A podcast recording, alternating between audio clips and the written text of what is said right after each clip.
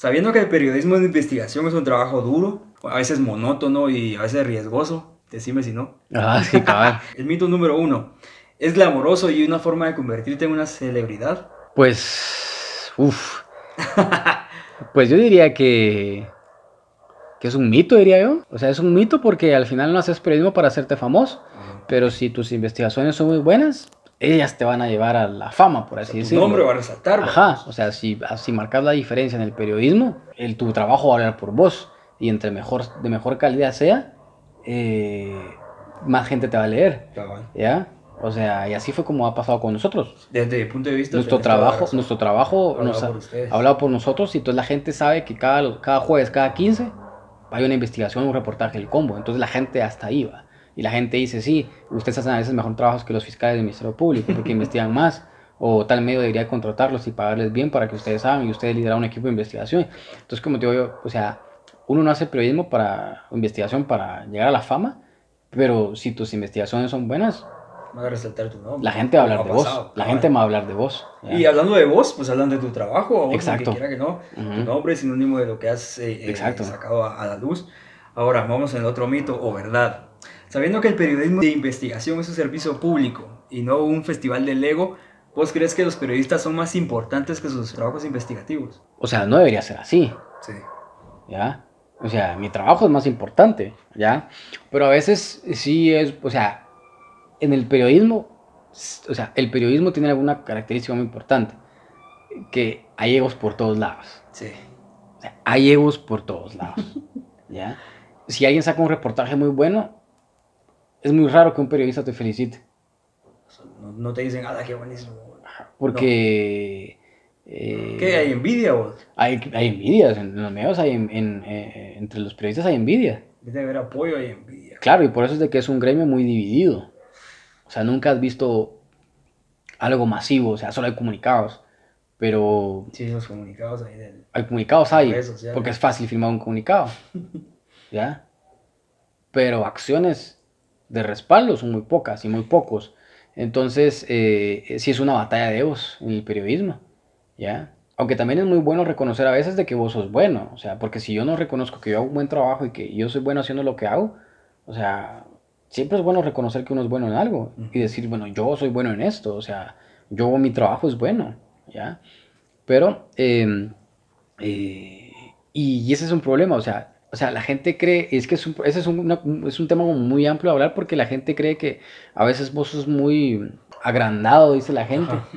Ajá. común. Ajá, vos sos muy agrandado porque entras a un lado y que solo saludas. Yo le digo, pues que, o sea, yo entro y saludo a todo el mundo. ya, pero es que vos entras a tal lado y quieres toda la atención del mundo. No, o sea, que me la den es otra cosa, pero yo no la, yo no la ando pidiendo. ¿Ya? Entonces sí, sí es un tema muy fuerte porque hay periodistas que, que, que se molestan porque a uno lo saluda. Hay periodistas que se enojan porque vos sacas un reportaje y dicen, ah, pero eso no es nada, bueno, nada nuevo. Dice. Ni se porque, leerlo. porque tal vez existe la envidia de que, o sea, él lo puede hacer y yo no. Pero también a veces esa, esa envidia o se da porque los medios donde están no los dejan hacerlo. Sí, porque están comprometidos. Entonces, pues sí, como te si el tema del ego sí es bien fuerte dentro del periodismo. O sea, yo digo que sí está bien a veces tener tu ego. Ajá. Porque vos decís, yo soy buen periodista porque yo me he esforzado, he estudiado, he metido a cursos, me he empapado, he sacado buenos reportajes, buenas investigaciones y soy bueno. O sea, no me puedo poner a nivel de alguien que, que, no hace eso. O sea, es bueno siempre tener como, en cualquier profesión, yo soy muy bueno, o sea, por, soy muy bueno donde estoy.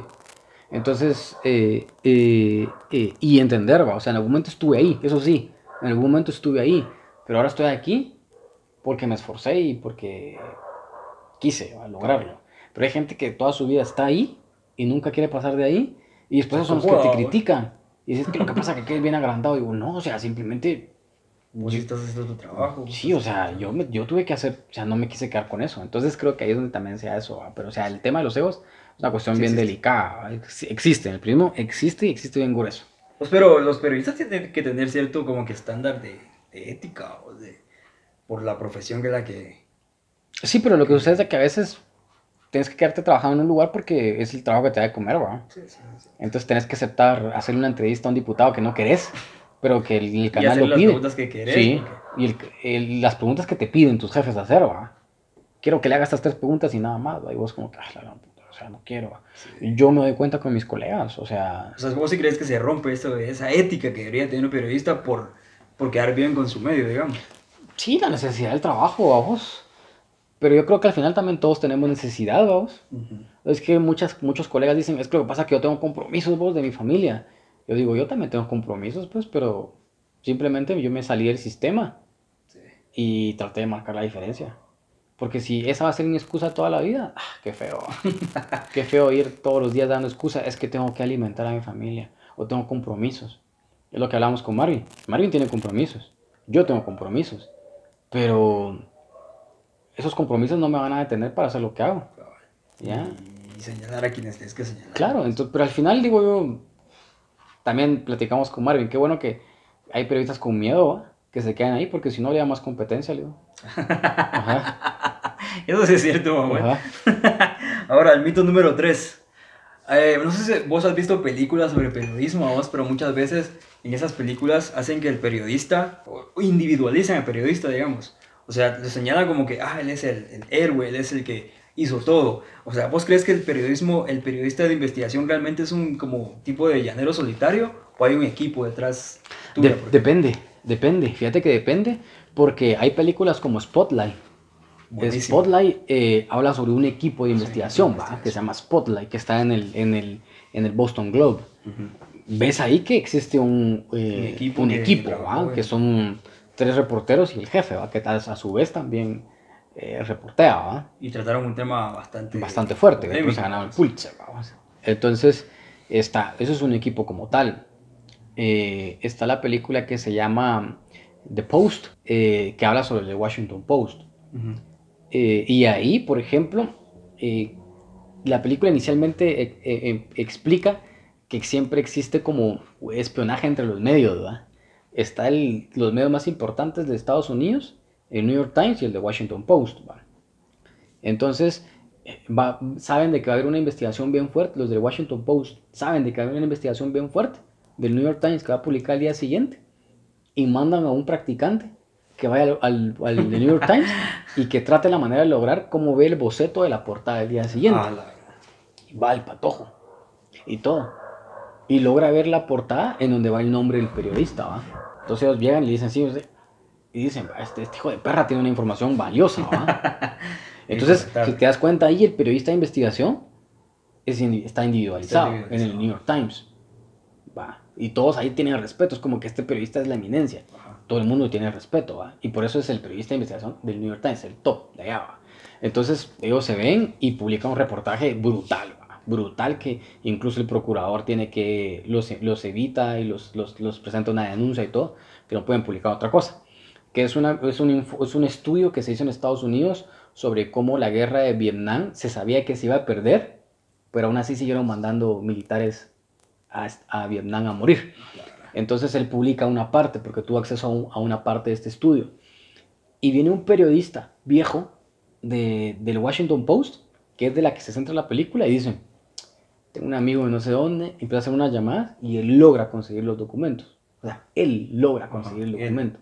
Pero ya después viene la redacción, llega y dice, tengo todos los documentos. Entonces dice, y llega su jefe y dice, bueno, necesitamos que participen los tres reporteros más fuertes que tenemos, ¿va? y ordenemos documentos, y esto se forma. Pero vamos al hecho de que a veces es parte de... Eso se empieza individual, Se, puede, a veces se puede comenzar individual y se termina individual. Y a veces se comienza individual y se termina colectivo. Ah, o sea que si hay llaneros solitarios, digamos. Hay, ajá. O sea, ahí va, hay gente que, que pues, va. Por ejemplo, con nosotros, así ha pasado en algunas ocasiones, o sea, los temas que publicamos con Marvin no es de que los dos, a los dos nos cita alguien sino que a veces, a veces, por ejemplo, eso lo de la finca a mí me lo dijeron. Yo lo dije a Marvin y empezamos a investigar los dos. Y por ejemplo, hay temas que hemos sacado que ah, llega gente con Marvin, exfuncionarios, exdiputados, exministros, de todo, porque uno tiene que tener fuentes en todos lados. Y le dice, Marvin, mire, me quiero reunir con usted por unos temas. Entonces él se reúne con él, le pasan documentos, y a mí dice, mira, me reuní con una fuente y me dijo tal y tal. Y de hecho, y de hecho hasta con Marvin tenemos eso, o sea, él tiene sus fuentes, yo no le pregunto quién te lo dijo. Sí. Vos ya sabes. O sea, él tiene sus fuentes. Yo no, ando, no me preguntando quién se lo dijo. Pero siempre nos dan información y la corroboramos. O sea, si a mí, por ejemplo, me dan un documento del registro mercantil, yo voy a pedir ese documento y ver si existe. No me puedo quedar así porque puede ser falso. Entonces, igual a mí, yo me reúno con mis fuentes. Le digo, fíjate que tengo una reunión con una fuente, vengo a la tarde, ¿verdad? Órale. Paso y yo le digo, mira, tengo esos documentos, ¿verdad? Y me dice, vamos a revisar. Entonces, está bueno el tema, entonces le entramos. Entonces, como te digo yo, eh, la gente tiene confianza, entonces nosotros trabajamos. Ajá.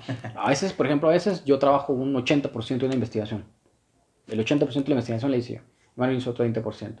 Pero solo porque yo hice el 20, el 80% no significa que Marvin, vamos a poner, el trabajo fue elaborado con su mayor parte por Sony Figueroa. no. el trabajo es, él siempre va a ir, Marvin del sí, Sony Figueroa. Siempre van a ir. Y a veces Marvin hace más, yo hago menos. A veces incluso aquel hace el 90, yo el 10%, sale con nuestros dos nombres, vamos. Porque confiamos en nuestro trabajo, somos un equipo de trabajo. Entonces, sí, a veces se puede dar, a veces se puede dar. De hecho, en Soy 502 saqué varios reportajes, investigaciones. ¿Vos lo hacías tú? Yo lo hacía todo. Yo saqué una investigación que se llamaba El elevador que donó un ah, prófugo a... Recuerdo.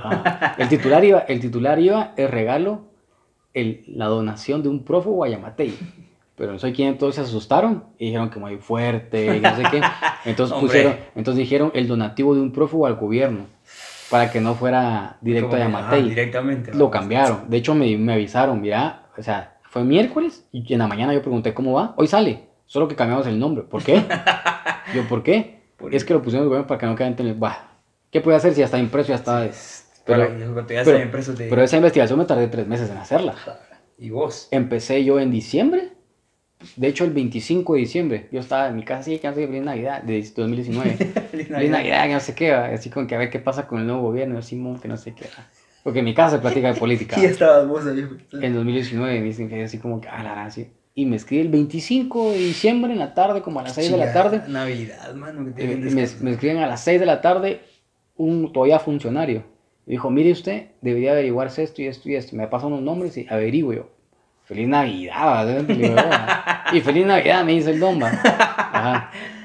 Y ahí, ahí el 25 de diciembre en la tarde me dan los datos. Y la investigación la publiqué el 2 de marzo. Me tardé enero, febrero, como dos meses, dos meses y, medio por ahí va. Imagínate en publicarla, me fui a investigar un montón. Pero a lo que voy es de que sí, sí existe la figura de que, de que en algún momento... y por ejemplo, Marvin hizo reportajes, investigaciones en prensa libre, solito él. Entonces, cuando, cuando todavía no era el combo, decís vos, porque nosotros empezamos a publicar en marzo del 2020. Cada quien por su lado. Platicábamos y nos comentábamos cosas. Pero cada quien por su Y nos pedíamos ayuda. Que me decían, que no investigado tal cosa, ayúdame, órale, te ayudo.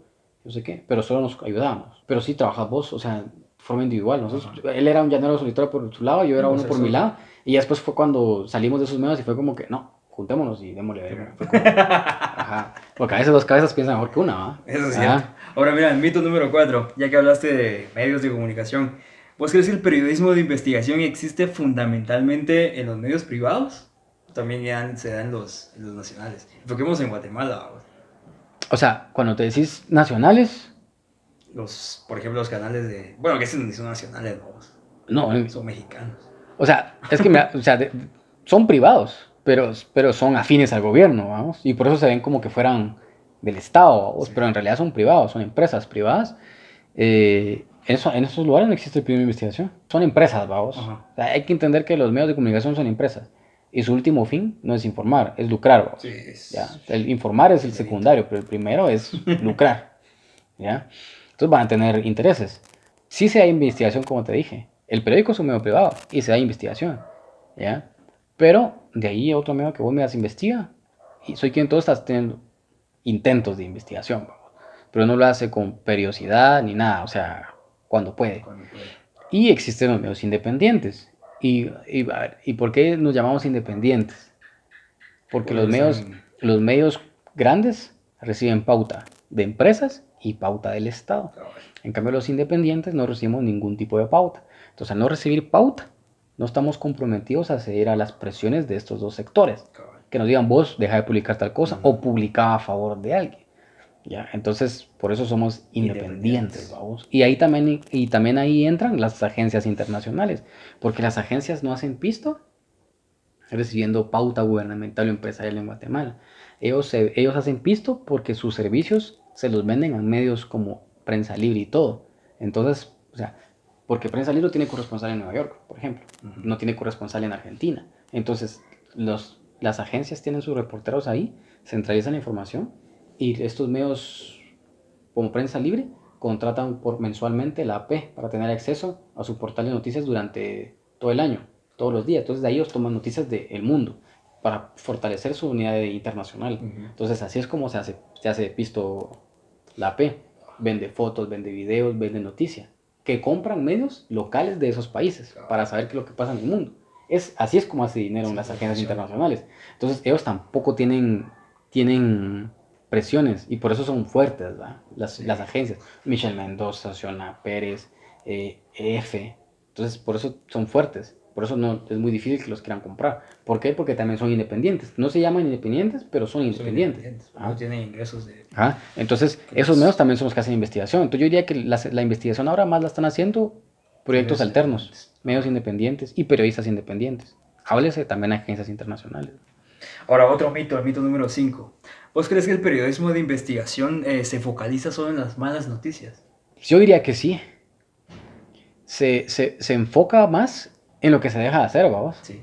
O en lo que casi nadie dice. Claro, ajá, o en lo que nadie dice. O sea, revelando corrupción, impunidad, abusos de poder, violaciones de derechos humanos, abusos laborales, todo lo malo, vamos. No se hace lo bueno porque para hablar de lo bueno que lo hagan los medios del Estado, como Diario Centroamérica, TGW, que es la radio del Estado, y AGN, que es la Agencia Guatemalteca de Noticias. Mentira también, vamos. También, vamos. Entonces, eso, eso, eso, eso nosotros le llamamos relaciones públicas. Si usted, es que pues, eso, eso es lo que nos dicen a veces muchos políticos. Es que ustedes solo lo malo publican. Si usted quiere, si usted, si usted quiere que se publique lo bueno, contrate una empresa de agencias de, relaciones públicas. entonces sí, o sea, el periodismo lamentablemente publica lo malo, que es lo que está dejando de hacer, que es en realidad el fin del periodismo, vamos. Lo que interesa a la comunidad, lo que está afectando a cierta parte. se están desviando de los recursos cómo nos están utilizando correctamente. Eso es lo que hacemos nosotros. Sí. si más quieren... malas noticias, son las noticias importantes. Yo diría que, yo diría que más que malas noticias, son las noticias como son, vamos. Sí. ¿Ya? Son los hechos como son. O sea, malo para el funcionario corrupto. Si usted solo algo malo, ¿ves? Malo para el que tiene algo que esconder. Ajá, o sea, malas noticias son para los corruptos, vamos. Ajá. Mira, Sony, el periodismo de investigación, sabiendo que demanda tiempo, ya hablábamos de que es caro y vos es el ejemplo claro de que es riesgoso. ¿Por qué vale la pena hacerlo? Yo creo que vale la pena vos porque yo siempre lo he dicho, una frase muy importante, una película que creo que todos conocemos, ¿va? Un gran poder conlleva una gran responsabilidad, ¿va? Uf, Y yo creo que, yo creo que Wolverine. Wolverine. la gran Shrek. Shrek. Eh, los pitufos. No, entonces yo creo que, que, un gran poder conlleva una gran responsabilidad. Pero si vos la, pero si vos la mezclas con otra frase de Spider-Man precisamente, que es la que dice Otto Octavius, vamos, que habla sobre un don, vamos. Si vos tenés que un don, tenés que ah. utilizarlo en el beneficio de la humanidad, vamos. Entonces yo creo que si, si cambias un poco de que un gran poder conlleva una gran responsabilidad, diría que un don, vamos, conlleva una gran responsabilidad. Yo creo que si vos tenés un don y sos bueno en algo, tienes que hacerlo para bien, vamos. Y si eso implica riesgos, pues los asumís y ya, vamos. Entonces, yo creo que lo he pensado, lo he dicho, varias personas me han dicho, es que vos naciste para eso, vos naciste para eso, o sea, ahí estás y todo. Entonces, creo que, que, que si tengo un don y lo he tratado de fortalecer durante varios años, y porque yo me pongo a pensar, o sea, si yo fuera periodista, ¿qué estoy haciendo? Creo que no, no, no, no me imagino qué estuviera haciendo. Entonces, y no me imagino ahorita haciendo otra cosa que no sea periodismo. Entonces, yo creo que, que sí, o sea, creo que es un don, es una responsabilidad que tiene uno y que, y que tenés que hacerlo a vos. Ajá, y, creo que tenés un compromiso. En primer lugar, tenés un compromiso con vos, como persona. Después tenés un compromiso con tu familia pues un compromiso con, con los amigos y después es un compromiso con toda la gente. Entonces creo yo que, que sí vale la pena. Y, hecho, y de hecho esa fue la pregunta que me hizo mi papá el sábado en la tarde cuando yo regresé después de que me dejaron libre, después de estar detenido, después de estar detenido 21 horas, ¿va? me recuerdo que fue lo primero, me abrazó y nos sentamos en la sala y fue lo primero que me preguntó mi papá, ¿vale la pena? Yo le dije, sí, vale la pena. O sea, tengo un compromiso, tengo un compromiso grande, eligió, con ustedes, conmigo y con la gente. porque si no lo revelo yo, no lo va a hacer nadie más.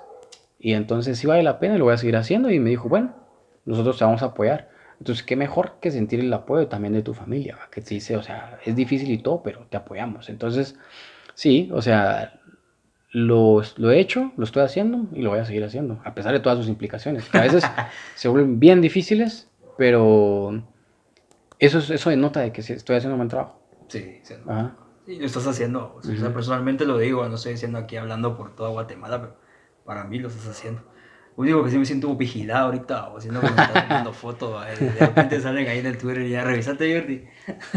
Ahora mira, siguiendo con el periodismo de investigación, ¿vos crees que ayuda a construir la democracia? Ah, sí, o sea, más que el periodismo de investigación, el periodismo como tal ayuda a construir la democracia, es un pilar fundamental de, de toda democracia de un país, porque creo que, y a, y a eso voy también muy importante, hay una frase que se dice constantemente, que dice, el periodismo es el cuarto poder yo no, creo que el, yo no creo que el periodismo sea un poder.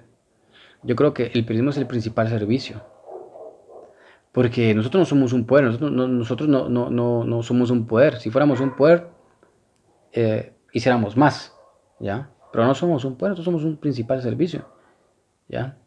Porque a través del periodismo se pueden denunciar abusos, a través del periodismo sé que lamentablemente pasó una tragedia, a través del periodismo hay coberturas, por ejemplo, cuando hay tormentas, eh, la gente se quedó sin nada y dice el gobierno, sí, nosotros dimos cuenta que en un medio publicó que tal aldea está mal, ahí mandamos ayuda, eh, de esas pocas acciones buenas que hacen a veces los gobiernos, vamos, o las municipalidades. es obligación, vamos, claro. hay cosas buenas, es como que tarea. Entonces, eh, pero no sabían, sino que porque se vio en un medio una foto, un video, entonces, o porque un medio hizo una nota de tal cosa, etcétera. Entonces, eh, y además porque ayudas a la gente a saber cómo están utilizando sus recursos, cómo se están desviando, por qué no llegó a la escuela donde tenía que llegar.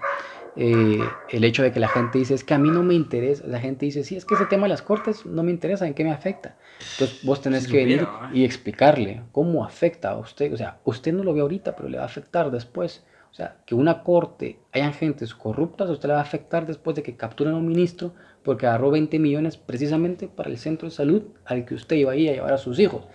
Y resulta que como se robó 20 millones de ahí, en ese centro de salud no hay equipo, no hay medicinas ni nada, y por esa falta de medicina fue que se murió en su nieto. Y resulta que después se detectó de que este ministro se robó los 20 millones y lo capturaron y llegó a esa corte y esa corte lo dejó libre. Ahí es como le afecta, no existe justicia. Su nieta murió porque no había medicinas y resulta que el responsable de ese robó ese dinero lo capturaron, pero nunca llegó preso porque, porque tenemos una corte cooptada de corruptos. Entonces, ah, entonces ese es como que vos lo que tenés que explicarle, ¿va? ¿Cómo me afecta a mí una corte? La gente dice que no me afecta a mí nada. Pero cuando ya le explicas eso, dice, ah, no tiene, tiene razón, ¿va? Entonces, como te digo, entonces, entonces, por eso es que yo digo que no somos un poder, somos el principal servicio. Entonces, y por eso mismo es de que somos un pilar fundamental para construir una democracia, porque construís eh, memoria crítica, ¿vamos? Y aparte de eso, tenés que tener un compromiso grande de explicar por qué hubo genocidio en Guatemala. ¿Ya? O sea, explicar a la gente por qué se, sentenció a un militar por genocidio, por qué el rechazo a Ríos Montt. Entonces, como digo, entonces, como digo, más que un poder, es un servicio el que ofreces y eh, educas a la gente. ¿Ya? Creas memoria histórica. Entonces, yo por eso digo, no somos un poder, somos un servicio. Y el principal, quizá, diría yo. Vamos. Y que también disminuye el poder, vamos a esos que se creen poderosos. O sea, mm. con el trabajo que ustedes realizan es como que te vas calmando porque mira, o sea, sí tienes como que temas que te toquen y poder, poder no tenés, o sea.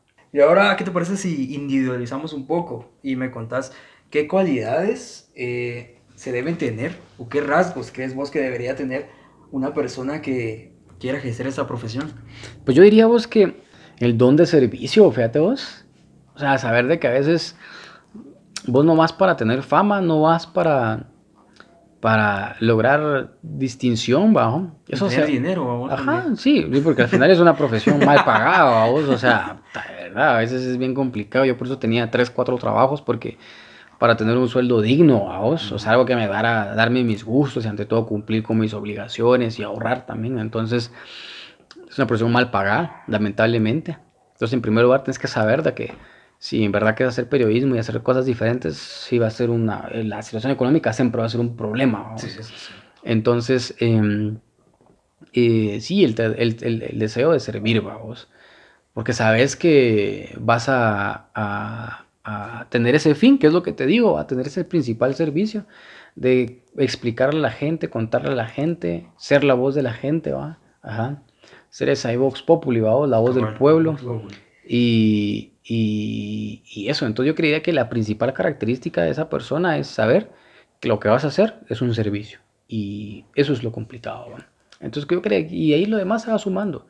Yo creo que, y ante todo también tener ese, ese deseo, vos, de querer ser periodista. O sea, yo quiero ser periodista y esa pasión y hacerlo, y no importa qué cueste.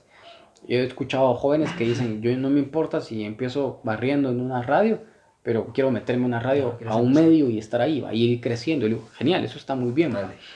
Y ante todo eso, vamos, eh, eh, porque lamentablemente también muchas personas ven el periodismo como un, como un trampolín para conseguir un puesto en el gobierno. Lamentable. Lo que es triste, vamos, porque hay gente que, que, que, que, a veces está bien preparada académicamente y también tiene muchas cualidades, que es un buen elemento, ¿va? Pero su mentalidad, su mentalidad es decir, yo quiero conseguirme una plaza en el gobierno como comunicador, no sé de algo, y ahí quedarme, ¿va? Y jubilarme en el Estado. Ser parte del sistema. Ser parte del sistema, ¿va? Entonces, por ejemplo, yo sí he visto varios colegas que en eso paran, ¿va? Siendo 011. Eso es lo que busca, un 011. Un 011 en el Estado. Y prácticamente eso es inamovible. Ya, te, te sindicalizas y pues, ahí quedas y te jubilas a tus 50 años, tranquilo. Y para eso, para eso ellos es la meta. Entonces, eh, o veo otros colegas que, por ejemplo, dicen, bueno, eh, ya encuentran también del Estado una forma de vivir. Porque dicen, eh, me voy a preparar, saco una mi maestría y me voy como asesor y ya gano como 15 mil, 18 mil pesos. ¿no? Solo fácil. Y, y te mantienes 0.29. Pero como ya estuviste dos años o tres años con un gobierno, después te vendes al otro gobierno y decís, mire, no, yo hice esto, y el otro nos va, la contratamos, y entonces se va un periodista bueno porque lo que quería era el plata, vos. Entonces, pues, entonces parece que no tenía eh, sus, sus, valores bien fundamentados, vamos. Quizás sí era bueno, pero con valores y principios a media, Entonces, eso pasa, vamos. Por ejemplo, nosotros cuando comenzó el gobierno Yamatei y teníamos como junio, y le estamos, y ya le habíamos sacado lo de sus asesores extranjeros y todo ese rollo. Nos ofrecieron trabajo con Marvin, nos ofrecieron asesorías en la Secretaría de Comunicación, como por 18 mil pesos a cada uno. Y fue como que, no estás tan loco. o sea, digo, si fuera por dinero. Silencio, papá, o sea, mira, o sea, aquí está tu plaza. Ah, o sea, te vamos a dar tu plaza y aquí viniste a trabajar un par de horitas y te vas, ¿va? porque al final el 029 no te obliga a ir a trabajar con un horario. O sea, el 029 vos prestas servicios, incluso lo puedes hacer desde tu casa. ¿ya? Te ofrecen así para que... Para mantenerte callado. Sí, mantenerte callado, vamos. Y... Por lo menos como que te dicen, sos bueno, mira, pero aquí está tu plaza. Mm, mm, sí, o sea, a los buenos siempre les ofrecen trabajo porque saben de que se van a quitar de encima a alguien que, que, que va a cuestionar. Entonces yo le digo, o sea, si fuera por el dinero, no, no trabajáramos aquí, trabajamos en otros lados, pues, porque nos han ofrecido trabajo en otros lados. Pero siempre el Estado, pues, pero no. no la independencia no tiene precio. Ya, no, no, no. Y mira, hablando, continuando con los nuevos periodistas, ¿cuáles crees vos que son los retos que tienen ellos a la hora de iniciar su carrera? O sea, ¿qué les espera? Ah, es bien complicado. Mira, a mí pasó, o sea, yo cuando comencé como periodista dije, quiero hablar de todo el mundo, quiero investigar a cualquiera y todo, vamos. Y el primero, lo, primero que te topas es el bajo sueldo. Y te desanima. Puta, o sea, si no tienes bien cimentado lo que querés, ya te caes. Sí, y dije, oh, puta, dije, ok, mal sueldo, mal pagado, y, y, ese es un reto principal, vamos. O sea, una onda que lamentablemente así se va a mantener, va. La otra es de que todo medio de comunicación va a tener siempre a personas, empresarios, políticos, líderes religiosos, etcétera, de cualquiera, que no puedes hablar de ellos, o sea, no puedes investigar de ellos. ¿Por qué no? porque son dueños de empresas que son anunciantes en los medios, entonces no puedes hablar de ellos. Entonces ahí te desanimas ya, es como que llegas y, dices, y vos haces un texto, mire, no, es que él, nada de él pasa aquí. y vos dices, yo recuerdo cuando estaba en Radio Punto y en Emisoras Unidas, no podía hablar nada de Sinibaldi, no podía hablar nada de Sinibaldi. Porque si no, porque ellos patrocinio. Sí, porque él tenía un poder bárbaro, igual que Erika Archila. O sea, no podías hablar de ellos. Prófugo, sí. Sí. Y, o sea, no puedes hablar de ellos. Yo así como que, qué grueso, Yo así como, puta. ni, pero mejor ni le pregunte nada. En ninguna conferencia, no pueden ni, ni, cuestionar una conferencia porque era así, así como, ¿qué eso va? Entonces, eso también, pum, va. Y cuando querés investigar, el medio no te apoya, porque es como que aquí no le pagamos por investigar, aquí le pagamos por cubrir día a día. Entonces, investiguen sus tiempos libres si quieren. Y vos decís, chica, así va, qué eso, ¿Qué Entonces, sí, yo creo que los retos han sido siempre y han sido ahora. De que el Estado y los empresarios tienen cooptado los medios y te topas con temas que no van, con funcionarios, y, porque incluso también políticos no puedes hablar de ellos, porque normalmente en Guatemala los políticos, diputados, eh, ministros tienen empresas que a su vez pautan en esos medios, entonces no puedes hablar de ellos. Porque si no, es lo mismo. lo mismo. Ajá, entonces no puedes hablar de, a veces no puedes hablar de empresarios, pero a veces no puedes hablar de diputados, porque los diputados son dueños de constructoras o de empresas de publicidad y te vuelan la pauta aquí. Entonces, el reto más grande es de que no hay muchos medios en Guatemala y cada año se gradúan un montón de licenciados en comunicación, vamos. ¿Y a dónde van a ir? Me falta poco, vamos. O sea, ¿a dónde van a ir? si, si para empezar hay pocos medios y aparte de eso, em, eh, limitados, ¿va? Entonces, si vos yo no quiero un medio ni me limite, entonces, ¿a dónde te has ido a trabajar? Vas a tener que crear uno. Y crear uno es puta bien difícil, vamos. Más que no tenés experiencia ni nada, ¿cómo lo creas, vamos? Entonces, es un reto bien grueso, bien grueso, vamos. O sea... Hablando de eso, ¿vos crees que el futuro, debido a, las razones que me das, crees que el futuro de la, del, del, periodismo pasa inevitablemente por el internet y las redes sociales? Ah, sí, pasa. Pero también, o sea, es contraproducente el tema de las redes sociales, vamos, porque ahora todo, todo el mundo en redes sociales hace llamar periodista. Sí, tu tía sí ya. alguien viene y toma una foto de un accidente y dice, ah, pues soy periodista. Estoy reportando. Ajá, aquí reporteando. Ay, eso. aquí reporteando. Yo, yo, que cinco años estudiando, eh, cursos, y este me engarro el teléfono y ya también ya dice que es periodista, ¿va?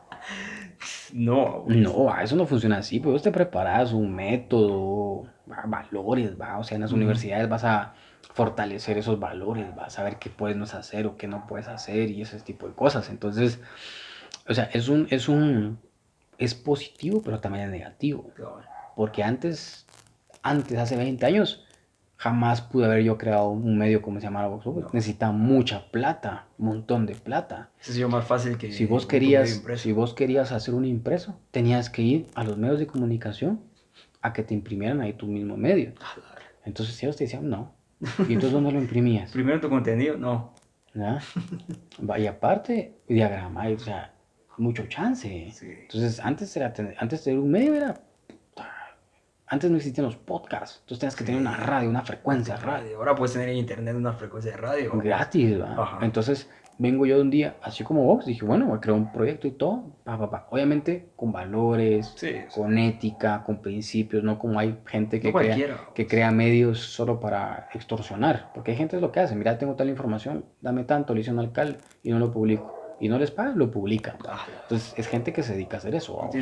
Páginas de Facebook, vamos, que se dedican a eso.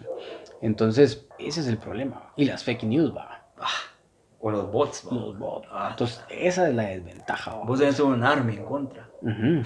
Entonces, me refiero a que es bien grueso. Entonces, sí tiene sus cosas buenas y también tiene sus malas. O sea, malas por la desinformación que existe, que cualquiera ahora sí se llama periodista y, y eso, va. Pero también la ventaja es de que ahora vos puedes hacer un medio digital y armarlo. ahora, que puedas, que tengas la capacidad y que vayas a publicar buena información, es otra cosa. crearlos algo y publicar buena información ya es... Es otra cosa, vamos, porque, o sea, si vos vas a publicar, vos decís, bueno, voy a crear un, un mi medio que publique noticias del día a día. O sea, ¿por qué te voy a leer una voz y por qué no voy a leer a prensa libre? O sea, ¿qué me vas a dar vos que no me va a prensa libre? Esa fue, ese fue el principal problema, o sea, el tema de debate cuando yo estaba pensando en box. Yo decía, o sea, yo tengo que marcar la diferencia. O sea, tengo que, tengo que, ¿qué hago? Entonces dije, ojo con mi pisto, ya estaba ahí. Yo decía, ojo con mi pisto, fiscaliza municipalidades. Decía, se centraliza solo en municipalidades. Pero yo, ¿qué voy a hacer? Entonces dije, ¿por qué no vamos a fiscalizar diferentes ministerios? Y por eso el eslogan de Vox Populi es fiscalizando el gasto público.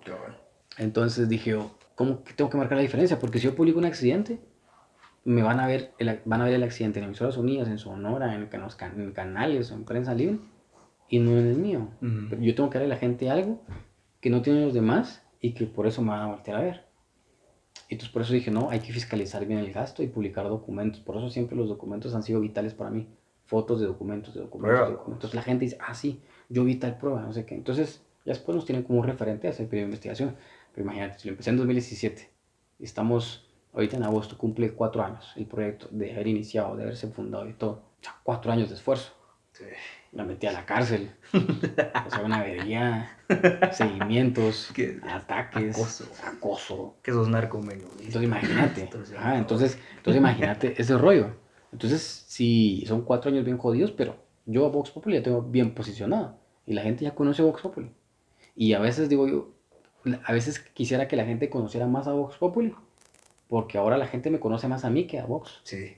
O sea, en el caso de Marvin, él fundó Artículo 35 y la gente lo ubica más a él que a Artículo 35. La gente nos ubica ahora más a nosotros dos que a los medios. Sí. sí. O sea, entonces por eso ahora, por eso es de que creamos el combo. Porque eh, nosotros ya somos una marca. Sí. Además ya asocian el combo con, el trabajo periodístico que ustedes hacen. O ya por lo menos ya lo asocian con lo que ustedes hacen, no como con la persona. Exacto. Y mira, vos, ¿cómo compaginas tus redes sociales? Como Sony Figueroa, el la persona, el amigo, el, esposo, novio, no sé, con el Sony Figueroa periodista. Eso es bien complicado, fíjate vos, porque, y ese siempre ha sido el dilema que yo he tenido. Vamos a ver, cuando vos vas a un medio de comunicación, siempre te abren, un, te abren una cuenta de Twitter institucional, vamos. Por ejemplo, Sony Figueroa, guion bajo, emisoras unidas, o guion bajo prensa libre, o guion bajo, sé quién, todos, etc. Que tiene como propósito que vos ahí publiques e informes. Y vos en tu cuenta personal por eso es que hay muchos periodistas que no sé qué, no sé qué, cuenta personal. Yo le digo, pero es que al final no hay dos. Sí, o sea, solo hay uno. Si vos publicas una grosería aquí, rápido la van a vincular con el medio, porque al final vos trabajas en el medio. O sea, es que la publicó en su cuenta personal, me parece ilógico, me parece, me parece tonto, me parece tonto. Así dicen a veces, ah, no, es que se publicó en su cuenta personal, no tiene nada que ver con el medio. Digo, no, pues que es el. ¿Acaso hay dos, pues? Digo, o, sea, o, sea, ¿acaso hay dos Sony Figueroa, pues? ¿O acaso hay otro reporte? No. Entonces, em, la gente tiene eso, vamos, que la gente dice, no, es que no, es que no puedo publicar. Entonces ahí es donde, donde existe, por eso cuando me preguntan a mí en Guatemala, ¿usted cree que existe la libertad de expresión de los periodistas? Sí y no, digo yo. Me dice, ¿cómo así? O sea, ¿pero sí o no? No, es que no puedo decir sí y tampoco puedo decir no. ¿verdad? O sea, sí y no. Y entonces me dice, explíqueme. Entonces les explico. Sí existe la libertad de expresión porque tenemos una ley que nos respalda. Y no solo a los periodistas, sino que a la gente como tal, que es la ley de emisión del pensamiento. Sí. ¿Ya? Entonces vos venís y puedes criticar a alguien y no te van a meter preso por eso. Porque te respalda la ley. Vos puedes venir a insultar a un funcionario y no te van a meter preso. Te respalda la ley. Entonces tenés ese asidero legal ahí que te respalda. Entonces por eso digo, sí existe la libertad de expresión. Porque si no, no lo puedo hacer en Twitter no puedes criticar a alguien en Twitter, en Facebook, lo que sea. Sí existe la libertad de expresión. Sí existe. Y ahora digo no. ¿Por qué? Porque cuando vos trabajas en un medio de comunicación, el medio de comunicación dice, pero no, no voy a andar criticando a los funcionarios en sus redes sociales. Y vos tenés que aceptar, porque si no te despiden. Pues cabal, te, te atan. Sí, entonces ahí el mismo medio te cuarta tu libertad de expresión. Entonces ahí, ahí, es cuando yo digo, no hay libertad de expresión. Y después de eso, obviamente vos no lo puedes criticar en las redes que te da la empresa, o sea, solo Twitter menos, pero en tus redes sociales eh, personales tampoco puedes hacerlo. Porque si criticas rápido te están llamando, quítate comentario. es que son mis redes sociales, sí, pero vos, vos representas el medio. Y al final así es. Sí. Vos representas el medio, cierto. Pero el problema es de que te cuartan tu libertad de expresión. Y después, esa es una censura, vamos. Sí, eso te están, te están censurando. Y después existe la autocensura. Que después de tantas veces que te han censurado a vos, vos mismo decís, no lo voy a publicar entonces vos mismo ya te estás censurando. porque no estaría. La, porque entonces decís, pues, bueno, lo voy a publicar y si me dicen que lo quite, lo quito. Pero ya lo publiqué, ya me desahogué, ya, ya tomaron screenshot, ya hay pero, pero ya después vos decís, ya no, mejor no. Entonces logran la autocensura. Sí. Vos te, meten eso cosas así como. Sí, entonces es un problema grande, vamos. Entonces a mí me han ofrecido trabajo en varios lados. Y les digo, bueno, y si yo publico en mis redes sociales, es que ahí hay que moderarse, es que ahí está el problema. O sea, yo mi trabajo periodístico te pertenece porque voy a publicar, pero no te pertenece mi libertad de expresión. ¿Cómo, cómo ustedes van a salir después haciendo un comunicado diciendo que el gobierno está atacando la libertad de expresión si por ejemplo un día atacan a un, y le, le cuestionan a algún periodista y usted dice, no, es que rechazamos los ataques a la libertad de expresión, libertad de prensa, si ustedes son los primeros que generan la, la censura. Eso, eso, es una hipocresía, les digo yo. Es que lo que pasa es de que si no se pueden perder anunciantes. Sí, pues digo, pues, Ante todo el dinero. Sí, ah, exacto, todo es plata. Entonces, entonces es como, pues decimos no. Entonces, eh, yo por ejemplo, yo sí informo, critico en mis redes sociales. Tu, tu perfil. Entonces yo lo que creo, que es lo que falta, lo, lo que falla, es de que en Guatemala se cree de que el periodista, su único propósito es informar. Y ese es el error al que cae en todo. Y por eso es que he tenido un montón de, discusiones con colegas periodistas. Que dicen, es que lo que pasa es que vos mucho opinás. ¿Y? O sea, lo que pasa es que se cree que en Guatemala que tu propósito es decir, bueno, el presidente o tal ministro robó tal cosa. Y ahí estamos. O se aprobó tal ley a favor de estas personas. Y ahí estamos. O sea, los mismos periodistas creen de que su labor solo es esa, informar. Pero vos tenés que informar, analizar y explicar. Y expresarte. vos venís, vos venís y dices, bueno, pasó tal cosa. Y esta ley trae esto y esto y esto y esto y esto y esto y esto. Lo analizas. Y esta, y, esta, y esta ley se aprobó que va a beneficiar a estos y estos y estos, tal y tal y tal y tal. Explicas. Y, y decís, e históricamente este sector se ha visto beneficiado por esto y esto y esto. Entonces la gente ya tiene un panorama amplio del asunto y dice, ah, por tantas razón aprobaron esta ley. Esta ley nos va a beneficiar a nosotros, esta ley va a beneficiar a estas personas por esto y esto y esto, y nos ha afectado históricamente así. Entonces, por eso te digo, informás, analizás y explicás. Entonces, entonces ese es el problema grande de los países, que pensar que solo nuestra labor es explicar. Entonces, sí es que lo que pasa es que nosotros no, no, no criticamos. Por eso yo tengo mi Twitter. Yo antes de ser periodista soy ciudadano. Sí, Antes de ser periodista soy ciudadano. O sea, solo porque soy periodista no puedo criticar. Señores, digo, ustedes salen en su carro, se topan carreteras, son afectados. Se te ha ido la llanta en un bache, les digo. Te han puesto una multa. Los policías están intimidados. Sí, pero te han intimidado como periodista o como ciudadano. Como ciudadano. Entonces, ¿por qué no puedes criticar como ciudadano? Antes de ser periodista, vos tenés derechos que te da el Estado de Guatemala, a nivel mundial, sos un ciudadano. ¿Y por qué si antes criticabas, después de ser periodista, no puedes criticar? Tiene sentido. Es que dicen, es que lo que pasa es que nosotros no podemos criticar. ¿Por qué no? ¿Por qué no? Si yo soy víctima de esa corrupción que existe dentro del Estado. ¿Y por qué no? ¿Y por, y por qué eso me va a limitar? Entonces yo creo que ahí es donde empieza el debate, vamos. Hay colegas que, que dicen que no y que no y que no. Y se Y está bien, va, respeto su posición. Pero, pero cuando el problema es cuando a mí dicen, es que lo que pasa que vos, es cuando digo, bueno, es que sí, vos ya estás acostumbrado a, quedarte callado, mejor dale. Pero no me estés viniendo a criticar a mí porque yo sí lo hago. O sea, yo no te digo nada a vos porque te has callado. Pero si vos venís ahora y me venís a decir a mí, es que lo que pasa es que vos te peleas, no, yo voy a publicar lo que yo quiera. o sea, yo no le voy a salir, salir a decir presidente eh, eh, falta de respeto, ¿va? Ganas no faltan nada, no falta, por todo lo que nos ha hecho, pues, y su gente que nos rodea, que lo rodea. O sea, pero a lo que voy es de que yo no le voy a salir a faltar respeto, pero sí puedo utilizar palabras como absurdo, ¿ya? O sea, qué patético que el presidente esté pidiendo donaciones cuando tiene 1.500 millones de quetzales aprobados para comprar vacunas. Qué desgracia. Porque las cosas como son. Es, que vos qué fuerte fuiste. No, dije lo que es. La verdad. Ya, dije lo que vos pensás. Pero no, no expresa. ¿Ya? Pero lo estoy diciendo, ¿ya? Que se enoje es otra cosa, bueno, está bien. Pero mejor, mejor dale duro con investigaciones. Y lo hago. y yo publico investigaciones y le doy su boregazo. Pero también lo critico en redes sociales, ¿ya? ¿Y, ¿Y por qué no? O sea, ¿por qué no? O sea, ¿acaso yo no dependo del Estado? O sea, la gente dice que lo que pasa es que a mí no me... Yo pago X. Vaya. Pagas X porque sabes que el sistema de salud público es una lata. Sí. ¿Ya? Entonces te perjudica el Estado.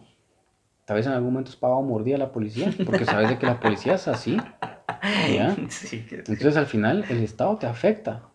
¿Y por qué no me voy a pronunciar en contra de eso? Entonces yo sí creo, yo, yo sí creo que, que, que, Y ahí es donde empieza la autocensura propia de los periodistas, vamos.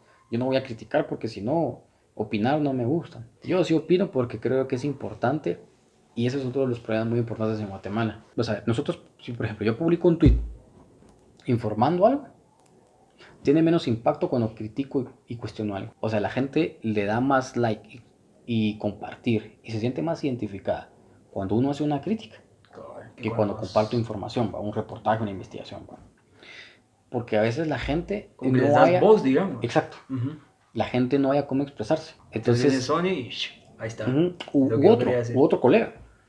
Y yo le digo, entonces yo, yo pienso que en Guatemala estamos líderes, líderes de opinión. Estamos escasos. Entonces yo, entonces yo eso es lo que le digo. Entonces entonces por eso fue que yo dije en septiembre del año pasado, o sea, tengo que, no, fue en noviembre, no me recuerdo, noviembre fue, tengo que crear una, una en Facebook, porque siento que no, no llego a la gente aquí de Facebook, porque si te das cuenta en Twitter y en Facebook son públicos totalmente diferentes. en Facebook también es tu personal, vamos. Sí, el personal, vamos. Y, y Talafalque. es tu, ajá, perfil público. Que ya casi llegamos a 25 mil. Entonces. de la mano con el Twitter, Ajá. Pero si te das cuenta, esta subió más rápido que la otra. O sea, al día bien genero como unos 25 nuevos al día.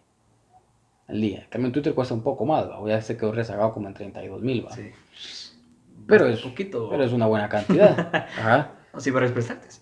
sí, entonces creo que eso es lo que pasa. Entonces dije, oh, sí, yo creo que necesitamos ir a Facebook, ¿va? Porque ahí también, ahí está como, yo pienso que ahí está en Facebook como el más populacho. La gente más, más común, ¿va? Más, más común, porque, porque las cosas como son. O sea, los paquetes de Tigo y Claro y todo te dan Facebook gratis, más no Twitter. Ilimitado. WhatsApp, Facebook. Y Instagram, que es lo mismo, ¿va? Te dan eso, pero en Twitter no, entonces la gente no tiene Twitter. La, gente, gusta más Twitter, la gente se informa más en Facebook, ¿va? La gente le busca más Facebook, porque en Facebook encontrás, aparte de fotos de la gente, videos y todo, ¿va? Entonces la gente le gusta más Facebook. Hay más gente en Facebook que en Twitter, es lo que es, así es. entonces, en cambio Twitter es más para gente que le gusta leer informarse de algo, interactuar, etcétera. Ya es un grupo más pequeño. Sí, es personal también, vamos, porque la respuesta va directa. Entonces, y, limitado en caracteres. Facebook no lo tiene. Te puedes poner una pues, historia ahí. Entonces, entonces, entonces, entonces dije yo, necesito llegar a, a este, a este sector, entonces por eso creo, creo ahí y tiene bastante aceptación, vamos. O sea, los, o sea, mis publicaciones tienen más alcance en Facebook que en Twitter. O sea, en Twitter a veces publico algo y tiene 2000 reacciones, ¿no? Y lo comparten como 500 veces. Y ahí se va, o si la gente comenta, como 300 comentarios a veces, 200 comentarios, así. Si se crea toda una discusión, eso es lo bueno, vos, que hay interacción ahí, que empiezan a compartir. como, pero como NetCenter ahí también en todos lados. Ah, sí, también. pero y esa es la ventaja para todos. O sea, yo me doy cuenta que la gente te defiende. Yo no, yo no si te das cuenta, yo no le, yo no le contesto. Sí. Esa, y yo así siempre, esa es mi, mi, regla número uno, no contestar mensajes. No contestar ni... Ni, ni los ataques. Nada, no contestar a nadie. Es raro cuando contesto una cosa, es raro, raro, raro cuando contesto algo. Pues para chingarlos. eh, cuando sé que ellos como mismo se pegan un balazo en el pie, entonces digo, aquí solo pongo esto y la gente los empieza a chingar. ¿va? Pero cuando me atacan, la misma gente me defiende. Pero yo sí creo que, que el tema de las redes sociales sí es como muy, muy grueso. Y, pero yo creo que sí, no hay que cuestionar, vamos. Y la gente lo agradece, fíjate vos. Yo me doy cuenta en los comentarios. Yo no puedo leer todos los comentarios, vamos, que me, que me ponen al día. Pero a veces que sí me tomo mi tiempo. A veces estoy acostado a las 11 de la noche. Y digo, voy a ponerle comentarios, ¿no? O a darle me gusta a los comentarios. Entonces la gente, aunque no lo creas, la gente. La gente dice, ah, qué chilero, yo le doy like a mi comentario. La gente lo valora. Leyendo, la gente lo, valora, valora la gente lo valora. O a veces, si no lo respondo ahí, le respondo, le mando un mensaje privado como mire, muchas gracias por apoyarnos todo. Entonces, ala, muchas gracias por responderme. Mucho nunca, más. Nunca imaginé que no sé qué, de verdad, ahora le voy a contar a mis amigos que usted me respondió que no sé qué. Ah, no tenga pena, gracias. Entonces, eh, eso, vamos a compartir con la gente. Entonces, yo ahí es donde me doy cuenta que sí, la gente necesita líderes de opinión, que es lo que no hay en Guatemala. Entonces, por, y por eso mismo es que la gente después se va a ver a la a, a, a influencers, vamos, vamos, que no aportan absolutamente nada. Hacen, que, que hacen videos en TikTok haciendo ejercicio chistes. Mano, o sea, le dieron un premio, no sé, a vos, o dieron un premio a, a la influencer de, de, Latinoamérica, a esta Gaby Asturias. Mano, yo me pregunto, o sea, influencer para mí es, es una persona que causa un impacto en los demás. Pero positivo. Positivo, a vos. O sea, yo, yo no creo, o sea, para mí no es causar un impacto positivo en la gente que me mira a mí Bailar. Eh, bailando, eh, en bikini, modelando, haciendo bromas con mi novio. Eh, de verdad, para mí eso no, no es nada. Es cierto que, no sé, yo creo que a veces se pone a hacer como cosas de yoga o no sé qué cosas, vamos, pero para mí Para mí, eso no es, para mí eso no es ser influencer. Para mí un influencer, para mí, vamos, en mi definición como influencer es una persona que causa un impacto positivo en la gente, para ella y para su entorno, que le va a beneficiar a crearse una mente, un pensamiento crítico, que lo ayude a mejorar su estilo de vida. Y que contribuya a cambiar algo del, del, país. Vamos. O sea, yo por eso me metí a TikTok, vamos, porque dije aquí, en un minuto tengo un reto de resumir en un minuto las investigaciones. Dije, puta, una, una investigación me paso seis meses haciéndola, digo, que resumir en un minuto. Un minuto. Huevos, decía yo. Quiere ganas. Sí, quiere ganas. Y a veces me pongo, es que hasta que no creas, hasta a veces me pongo a escribir como un guion, va, yo. Pero a veces es un gancho, porque dicen, ah, aquí como que Sí. Tal vez hay más, vamos, a, vamos a irnos a, Exacto. a Vox Popular, la página. Entonces vengo yo y hago como mi guion, yo, esto me dura un minuto, ahí empezó a... Así, va. Todavía me acuerdo que hice, todavía me acuerdo cuando abrí TikTok, va. Me tardé una hora en hacer un, TikTok de un minuto. una hora. Una hora, te juro, me tardé una hora. primera vez. Porque, porque no podía hacerlo. Yo voy a probar, no me daba. Yo, ala, decía yo, no, esta mierda, no quiero hacer nada. Ajá. Y me tardé una hora. Intento tras intento y así. Horrible, vos sufrí una hora, pero me quedó, más o menos, pero me quedó. Experiencia ahí. Y después hice otro y así, entonces ahí me quedó. Y pues, yo creo que sí he tenido bastante aceptación, vamos, en los TikTok. De hecho, la gente me pide cada TikTok, me dice, mira, ¿por qué no te haces un TikTok de tal cosa, va? Y yo digo, bueno, sí, no, me, no me quita tiempo, pero... Pero... Sí te toma tiempo. Pero sí me toma tiempo, ¿ah? me explico. Ahora los hago más rápido, pero para hacer los TikTok, yo como siempre pongo imágenes, ¿va?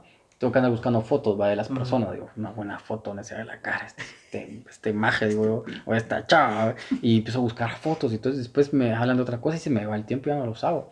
Pero la gente si me pide TikTok, mira, deberías hacerte un TikTok de no sé qué cosa, ¿va? deberías hacerte un TikTok de no sé qué. Entonces digo, ah, caramba, entonces sí quita tiempo, ¿va? Y es increíble, pero hasta TikTok se ha ido en NetCenter. O sea, en NetCenter, en ah, TikTok, yo me cuenta, digo, a la gran, digo, estas cuentas. Sí, no tienen, no, tienen, no tienen like de nada, no tienen ningún video ni nada. Y solo se dedican a comentar, ¿va? Vos, Sony, que sí, que no sé qué, que así. Entonces digo yo, que por eso, ¿va? ahí me ha costado un poco más ganar un poco de de aceptación. De, aceptación, pero sí le gusta a la gente. Pero ya me di cuenta más o menos cómo le gusta a la gente que empieza los TikTok, babos. Entonces, ahí van pocos, creo que llevo como 13 mil. Ya vas, ya vas. Ajá. Y, vos es poco. Y, Hay gente que tiene 100, a la pucha que tengo 100. Y, 13 mil, poco. Y, mis 20 likes. y ahí voy, babos. No he llegado ni siquiera a los 100 mil likes. Me quedé como 65. Ahí va, babos.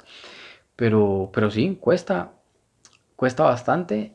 Y, y en TikTok, bah, en TikTok soy más crítico todavía, más grueso. Yo creo que por eso le gusta a la gente. Creo que tienes un minuto para hacer directo. Pero ahí tiro así venenazos, así, pero venenazos que son ciertos. O sea, no falta ese respeto. Solo decir la verdad. Cierto, Con otras palabras, que a ellos les ofendan, ya son otros 10 pesos. Vamos. Vos al político, al, al, político venís vos y le decís mentiroso. Oh, porque me falta respeto. o sea, siente que, siente que le metiste un su su golpe en la cara, vamos, porque saben que lo son, vamos, por eso les, por eso, por eso les duele, va, y Dios dice, no me falta respeto, yo no se falta respeto, solo dije mentiroso. No sé si viste el incidente que hubo Marvin con un diputado. Sí, lo vi, todo el video. Que el diputado le dice que sí, que le está tomando fotos al teléfono, y mentira, le dice, no sea mentiroso. Es que usted, no, sea mentiroso. No sé qué. y le dice, es que me está faltando respeto. No estoy faltando respeto, solo estoy diciendo mentiroso. Y otro diputado le dice, pero no le falta respeto. Yo no estoy faltando respeto, solo estoy diciendo mentiroso. Es que él está diciendo mentiroso, pero eso no falta de respeto. Pero ellos se creen todopoderosos, vamos. Lo que decíamos del poder, vamos. Ajá, que solo le dicen mentiroso. Y ya. Puchica, para ellos es meterle un dardo al corazón. vamos, porque saben que es cierto. Y como nadie se los dice, cuando alguien se los dice, es como, como todo, incluso hasta los periodistas los tienen así como, como que, poderoso diputado que no puede decir nada. Calladito. No dicen nada. ¿Qué tal, diputado? ¿Cómo está? Que no sé qué, que caramba. Vos llegás, va. ¿Qué tal? Mucho gusto. Soy tal y tal y ya va. Ya. Nadie debe estar ahí. Entonces, cuando ellos dicen, es que si hubiera sido otro periodista, no me da mentiroso. Sí, diputado, disculpe, va. O sea, no. Nada, o sea, usted tiene, usted diga lo que diga, usted está mintiendo, yo le estoy, por le digo mentiroso. O sea, no estoy diciendo mentiroso, vez, usted acaba de decir una cosa que no es cierto. Mentiroso. Mentiroso. Entonces, sí, o sea, es un, es un rollo. Pero yo creo que sí, necesitamos más líderes de opinión para construir una democracia sólida. Mencionaste durante la conversación que habías dado talleres, pero en un punto ya futuro, ¿a vos te gustaría continuar con eso? O sea, ¿sí te planteas? Sí, sí de hecho, sí, uno, de, de hecho, em, queremos, antes de que termine el año, hacer una convocatoria con Marvin para unas pasantías de tres meses. Eh, queremos tener a tres estudiantes de periodismo de, de las universidades para dividir el taller en dos partes. Una parte sería como la parte de eh, enseñarles dónde se encuentra tal información, a dónde pueden ir a pedirla, llevarlos, vamos a decir, mira, entras a este edificio, de la manita. te vas a este lugar y aquí puedes pedir tal, tal y tal y tal información. Te va a costar tanto dependiendo de esto. Y aquí arriba puedes conseguir llevarlos a las fuentes, a los edificios públicos para enseñarles cómo pueden pedir información. ¿va? Y cuando te toca ya enfrentar eh, a políticos o funcionarios por una investigación que estás haciendo, llevarlos también para que vean cómo es que va a reaccionar ese político empresario, así de una forma agresiva. Hay unos que no, mire, yo no lo hago. Hay unos que responden bien tranquilos, ¿va? Y te dicen, ah, la verdad, ustedes ya quieren a sacarme. Porque ellos saben, ¿va? Que tienen algo. Entonces, es así como que, ah, la verdad, ustedes ya vienen, ¿va? verlos venir a ustedes es cosa seria. Suda, frío. Entonces, la mano y te dejan mojado. Y hay, pero hay unos que sí se ponen bien así agresivos, ¿va? así a la defensiva y hostiles, ¿va? que sí, que no sé qué, que la Entonces vos ahí tenés que controlarte. ¿va? Y, a, mí lo, a mí lo que me encanta hacer con esas personas que se pueden hacer, en primer lugar, no me suba la voz. Porque si usted me sube la voz, yo se la voy a elevar y vamos a terminar peleando. Entonces, por favor, respeto quiere respeto. Yo aquí no viene a faltar el respeto. Entonces ahí a los, como que los los, les, pegas un centón porque ellos dicen, ah, bueno, sí, como que me está... Ajá, entonces, va. Entonces, bueno, sí, no, es que mire, lo que pasa es que no sé qué. Entonces ahí agarran onda. Pero hay unos que no, lo que les digas eso, bueno, entonces no hablemos, pues, bueno, entonces no hablemos. Entonces no voy a decir de que no. Y es más, acabo de grabar toda la conversación. Si usted dice que no vinimos a hablar, voy a subir el audio, solo para que tenga presente. Entonces ellos dicen, ya, ah, bueno, bueno, está bueno, pues hablemos. Ajá, o entonces, eh, así, entonces ese es el objetivo, llevarlos y enseñarles cómo se hace el periodo de investigación. y para que os aprendan, ¿va? porque eso, eso no te lo enseñan en las universidades. No. En las universidades no te enseñan dónde puedes pedir tal En las universidades te enseñan lo básico al final. Vamos. Vos te terminas de, eh, de, em, de, empapar en la calle. En la calle. Entonces lo que queremos nosotros es enseñarles a ellos. Vamos. Pues así están sus planes. O sea, en las universidades hay un curso que se llama Periodo de Investigación pero te dicen, haga un reportaje. Y al final los, los, estudiantes terminan haciendo un reportaje de un reportaje que ya fue publicado por un medio o publican cosas que ya se dijeron, nada nuevo, pero solo hacen por puro protocolo y para que el catedrático, bueno, sí aprendió y ahí está. Punto, sí, pero nosotros sí queremos esa pasantía y como toda universidad, todo estudiante de universidad tiene que hacer prácticas, llevarlo a Vox Populi y a la sede, por eso tenemos oficina y todo, que hagan sus prácticas ahí y, y enseñarles. Y aparte, porque lamentablemente, eh, como los espacios también están muy cerrados, ¿va? Eh, que la mitad del día sea enseñarle y la otra mitad sea que ellos empiezan a, pongan en poner, empiezan a poner en práctica lo que han aprendido. Lo que han aprendido. adquiriendo. Hacer notas del día a día. Para que ellos vayan agarrando también experiencia de hacer notas chiquitas del día. Y que las suban a la página de Vox. Y que al final ese sea su carta de presentación cuando pidan también trabajo. ¿Y usted ha publicado en un medio? Sí, he publicado aquí en Vox. Entonces, y, y, al final, y al final de, esas tres, de esos tres meses, tienen que presentar un reportaje, una investigación, que, que, que resuma todo lo que aprendieron. Entonces van a ir del día a día y les vamos a ir enseñando y nos van a ir dando sus avances de ese reportaje que están haciendo. Y cuando termine el curso, su diploma, y, y su reportaje de investigación publicada, que la vamos a publicar nosotros y la vamos a respaldar nosotros y decimos, esta fue una investigación de tal persona, de un estudiante que estuvo aquí, tal y tal, dale su crédito. Entonces se va a hacer su carta de presentación, le haces un perfil y que cada vez que se metan a su perfil en Box van a encontrar todas las notas y reportajes que hizo. Entonces, ese es nuestro plan, vos. Y si en un futuro tengo planes de dar clases en universidades. Está bien. Bueno, siempre, y de periodismo investigación, vamos. Siempre pendiente de tu red, vamos. Cabal, eso. ahí está. Y, pero sí, esa es la idea, vamos. Entonces, eso, eso es lo que queremos hacer. Armando un equipo. Sí, porque queremos crecer, vamos. Ajá. De hecho, tenemos idea que dentro de un mes, tal vez, lanzar un libro. Sí. Está grueso. Eso va a estar grueso. Eso va a estar grueso, mira, vos. Se viene. Yo creo que es un trabajo honesto ese, vamos. Un trabajo. no es mucho honesto. Un trabajo honesto, vamos. Ajá. De hecho, la primera investigación que abre el libro es la de la finca. No me jodas. Sí. Es, es, esa, lo que va a hacer es, es, concentrar 15 reportajes e investigaciones del 2000, de marzo 2020 a marzo 2021. Para que todo esté Va a concentrar ahí 15. Nosotros publicamos como 30 en, realidad, entre notitas y otros reportajes, pero eh, pusimos esos que involucran directamente a gente del Ejecutivo, vamos, que es del gobierno. Entonces, eh, creo que va a estar bastante bueno, vamos. Revela em, desde corrupción, impunidad, vamos. O sea, lo, y el texto termina con la impunidad, vamos. O sea, el texto empieza a revelar, eh, o sea, como digo, ahí no hay nada nuevo, no hay nada nuevo partiendo de investigaciones, sino que lo que hace es concentrar todas, vamos, las más fuertes de 2015, que son 15, ahí van 15 textos, con fotos y todo. Trata de revelar la corrupción, los abusos de poder y al final concluye con impunidad, vamos. Que tanto tiempo después y no se ha hecho nada. y, ahí, y ahí va una, una, un, va un texto, el último texto que va, ese sí, sí no lo he publicado en ningún lado. El texto que va ahí es eh, 21 horas detenido. La gran historia. Que escribo ahí todo el rollo y escribo cómo fue y cómo hablé con gente ahí en carceleta. La historia de un pandillero que me dijo ahí que porque estaba. explico ahí que nada, medidas de seguridad. Explico lo de mi familia. Explico cómo estuve ahí adentro complicado, que me hacía bastante, me pasé durante muchas horas de la madrugada haciéndome esa pregunta si valía o no valía la pena. Entonces ahí va esa, esa historia. Esa historia, ajá, creo que van a ser como 10 páginas, lo del 11 de septiembre. Y sí, como te digo, va a ser un texto bastante honesto de, de eso, que, que, va a revelar a vos que, que, que aparentemente ser un hijo de puta amado. Ajá, ajá. Más está decir, vamos, que se mantengan pendientes entonces de tus redes sociales. Sí, y ahí está, vamos a ver qué tal, cómo nos va con eso. Y es otra forma de financiarte, vamos. Vamos buscando más formas este año de financiarnos y esperar el apoyo de la gente, vamos. No sé qué va a venir, vamos. Yo espero que sí. Por ejemplo, ojalá, yo sé y espero que te vaya muy bien porque pues va a estar... Bueno, menos con voy a, voy a... Mínimo, aquí vamos, mínimo, a, vamos a comprar para sortear, vamos a informar a la gente. Cabal, cabal.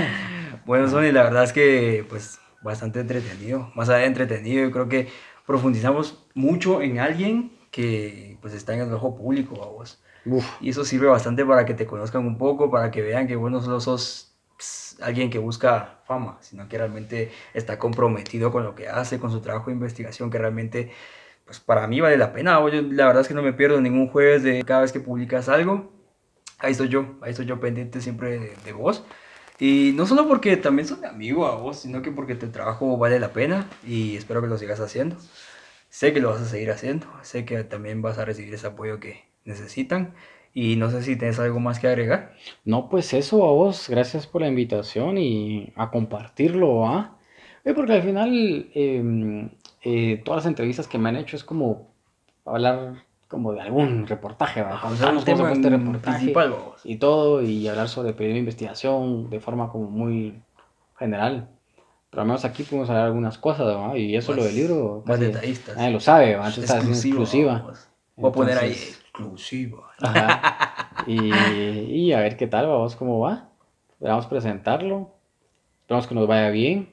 Y pues bueno, vamos, tal vez hacemos otro cuando ya salga publicado el, el libro ahí y contar un poco sobre los textos, ¿verdad? Ah, sí, o sea, hablar, tienes que dar, vos, hablar, tienes que venir. Hablar de, de, puntualmente de cómo se ven esas redes ahí dentro del Estado. Y no, sí, yo creo que la verdad va a ser un libro bastante honesto y, y duro, ¿ah? Yo creo que les va a doler mucho. ese titular. Porque la verdad duele, dicen. La verdad duele, la verdad duele. Y creo que ese va a doler bastante porque dice mucho, ¿ah? Y la verdad que sí, jodido, porque ah, si te das cuenta, nos pusieron también dos demandas, ¿no? Sí, eso es lo más reciente sobre vos. Ajá, dos demandas de violencia contra la mujer, imagínate, por hacer tu trabajo. por hacer tu trabajo. Otra vez la, la vos. qué terrible. Me, me incomoda, vos, porque te conozco y más allá de que preocupe, pues da risa, vos. O sea, es algo malo y negativo, pero no tiene sentido al final del día. Pero igual, como siempre, vas a salir, vas a salir adelante y vas a salir a flote. Porque la verdad, pues, vos sabes que siempre es la que... Sí, prevalece. Sí, pero bueno, a la otra entonces, ¿va? Y a la otra también hablamos de ya más con el Sony personal, aquel Sony que íbamos a hacer actividades por allá por, por los olivos, vamos. Recuerdo nuestro primer eh, intento de reportaje, no sé si te acordás vos, que estábamos eh, con una cámara, nosotros íbamos a, a, los olivos, no a decir a qué vamos, pero eh, íbamos siempre con una cámara en mano y recuerdo que llegamos como que una, a la garita de seguridad, ¿te acordás? Sí. Y a, preguntarle al policía, fingiendo nosotros ser de un medio que también nos inventamos, creo que vos te inventaste el nombre, pero entrevistamos al policía vos diciéndole, mire, es que vamos a hacer un reportaje para tal medio de comunicación y empezamos a preguntar sobre historias paranormales que él había vivido. Y ahí fue que mi, primera, mi primer contacto con como que fingiendo ser periodista. igual, Igual también. y al final aquí estoy, ¿va? Entonces, tenemos bastantes cosas que contar más allá del periodismo de investigación y más allá del Sony Figueroa, de, de, de, esos reportajes tan polémicos, y, pero tan necesarios, vamos. Así que gracias, Sony, otra vez, como cuate, como amigo y como profesional, vamos, que te agradezco la oportunidad y que pues crean, eh, genere lo que vos crees que, lo que vos consideras que, que es necesario en Guatemala, el pensamiento crítico. Cabal, ante todo eso, y pues bueno, a la otra, a ver qué tal, espero que no pase mucho. A la otra tenemos a todos del PM también. Así, ah, cabal, contando historias. Entonces, eh, gracias, y gracias también a Jordi, que aquí aguantó toda la sí, charla. Sí, al staff. Al staff. No nos trajo ni miércoles, vamos. No nos trajo nada, vamos, pero bueno. nos acompañó. Sí, se estuvo riendo. Le dije soy, soy bulla de fondo. ni buita, sí, los perritos darán más que ah. Así que, pues gracias, espero que lo disfruten y que les haga pensar y sobre todo en, en que Guatemala realmente necesita cambios. Y pues los invito al próximo episodio. Así que hasta la próxima. ¿Qué va a haber? ¿Qué va a haber hoy? Ajá.